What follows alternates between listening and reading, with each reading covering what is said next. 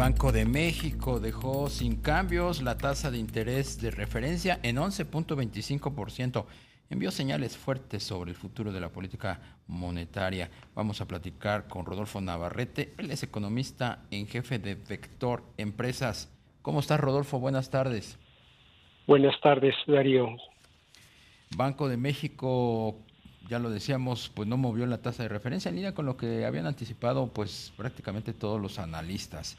Eh, eh, ¿Cuál es tu opinión y a qué crees que obedece esa decisión de política monetaria?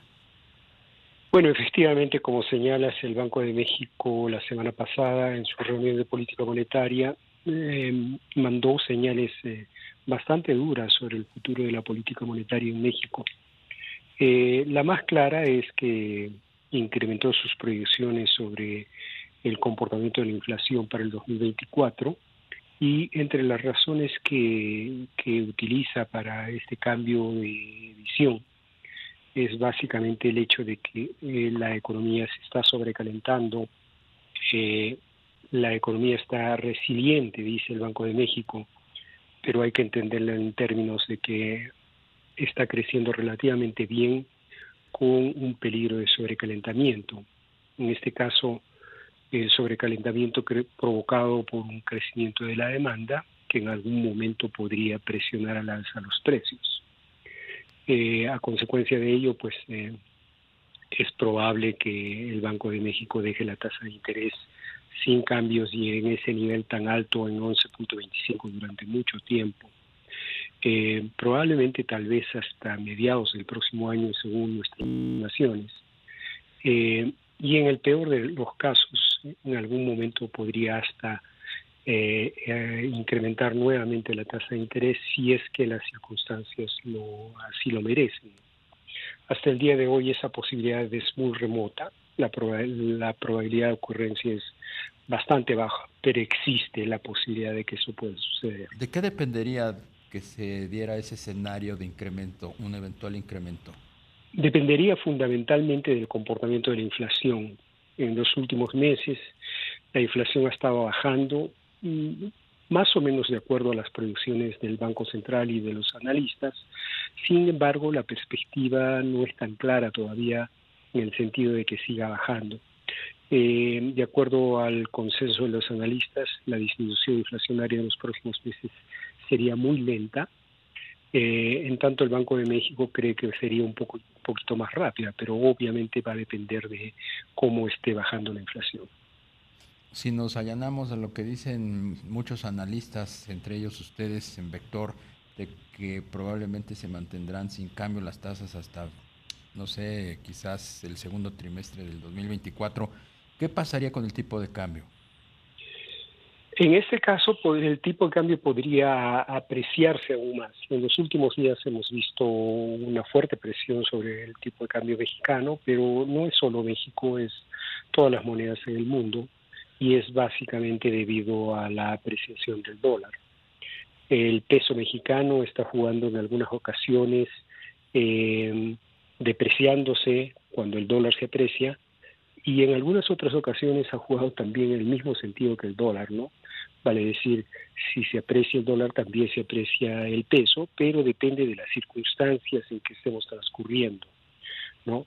Pero en términos generales la tendencia, digamos, si es que las tasas de interés se quedan en 11.25 mucho tiempo o si toma fuerza la posibilidad de un incremento adicional en la tasa de interés, es muy probable que el tipo de cambio coyunturalmente se deprecie, pero tendencialmente tendrá a apreciarse.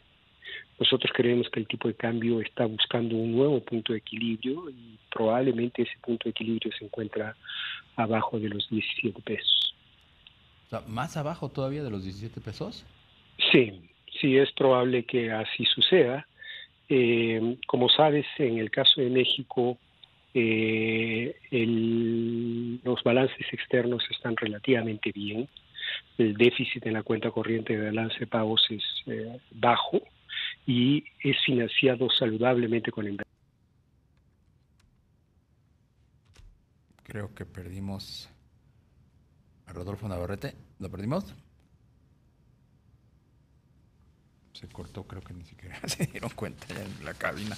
Bueno, en lo que lo recuperamos, le informo que el consenso de los analistas de bancos y casas de bolsa en el país aumentó sus estimados para el crecimiento de la economía al cierre del año y el próximo, al tiempo que anticipó tasas de interés más altas en ambos periodos. Esto lo dice la encuesta mensual elaborada por Banco de México a propósito de lo que estábamos hablando hasta hace unos segundos con el economista en jefe de Vector. Los economistas de 36 grupos de análisis de bancos y casas de bolsa del sector privado aumentaron su pronóstico para el avance del Producto Interno Bruto Nacional en 2023 de 3 a 3.2%, el nivel más alto en lo que va del año. Rodolfo Navarrete no se vuelve a cortar, se vuelve a cortar la comunicación. Bueno, en otra información, en el año 2025, es decir, el primer año en que estará en funciones la próxima administración federal, la economía mexicana podría tener una desaceleración no tan pronunciada como ha ocurrido en el arranque de sexenios anteriores, debido a las nuevas fechas en la posesión presidencial, anticipa Moody's. Este nuevo ciclo político introduce una variante que tiene que ver con la fecha de inicio del nuevo gobierno el cual tomará posesión en octubre del año 2024 en lugar de diciembre, con lo cual la desaceleración en 2025 podría no ser tan pronunciada. La introducción de dicha variante no altera la presencia del ciclo político, sino solamente lo adelanta, dice la agencia calificadora Moody's.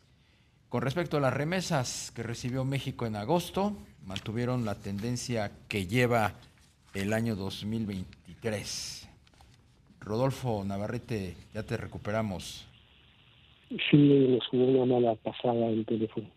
Sí, nos estabas diciendo entonces, bueno, eh, eh, yo te preguntaba sobre eh, el impacto que puede tener el tipo de cambio, ya nos lo decías, pero, a ver, regresando al tema de la inflación, eh, la inflación subyacente no, no cede, ¿verdad? Bueno, sí está cediendo, solo que eh, está cediendo de manera muy lenta. ¿no? Todavía se ha quedado relativamente arriba. Eh, este es el factor principal para, para el hecho de que estemos esperando que el Banco Central pues va a mantener durante mucho tiempo la tasa de interés alta es justamente la inflación subyacente. No es un fenómeno mexicano, es un fenómeno generalizado en todo el mundo. ¿No? En todo el mundo lo que se está observando es una eh, una resistencia de la inflación subyacente a seguir bajando y es fundamentalmente porque hay una presión de demanda, sobre todo sobre el sector servicios. Y con respecto a las tasas de interés de Estados Unidos, eh, ya diste cuenta de cómo se van a mantener en México, pero ¿qué va a pasar en Estados Unidos y cuál puede ser el impacto de lo que suceda allá aquí? Bueno, en el caso de Estados Unidos está pasando una cosa muy parecida que la mexicana. Igualmente la inflación subyacente se mantiene relativamente alta a consecuencia fundamentalmente de los precios de los servicios. Estados Unidos está sufriendo un fenómeno muy parecido al mexicano en términos de flujos de capitales que están eh, eh, y está generando un crecimiento de inversión física eh, de manera importante. La economía se mantiene relativamente fuerte y eso está permitiendo que la inflación todavía esté alta. El Fed ha dicho, ha adelantado la posibilidad de un incremento adicional en la tasa de interés. Es probable que suceda y eso obviamente va a afectar el comportamiento de las tasas de interés en México no tanto la tasa de política monetaria, pero sí el comportamiento del resto de tasas de interés. En consecuencia, tendremos afectaciones sobre nuestro sistema financiero, sobre la curva de rendimientos que, de lo que se habla en, el caso de México, eh, pero eh, las tasas mexicanas podrán estar relativamente estables, pero en un nivel muy alto. Como decía, en el peor de los casos, en el caso de México tendrá que haber un aumento o aumentos adicionales en la tasa, pero como también te comentaba, la probabilidad de que eso suceda hoy día es muy baja todavía. Bien.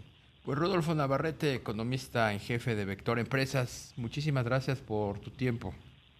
Gracias a ti, Darío. Buenas noches. Buenas tardes.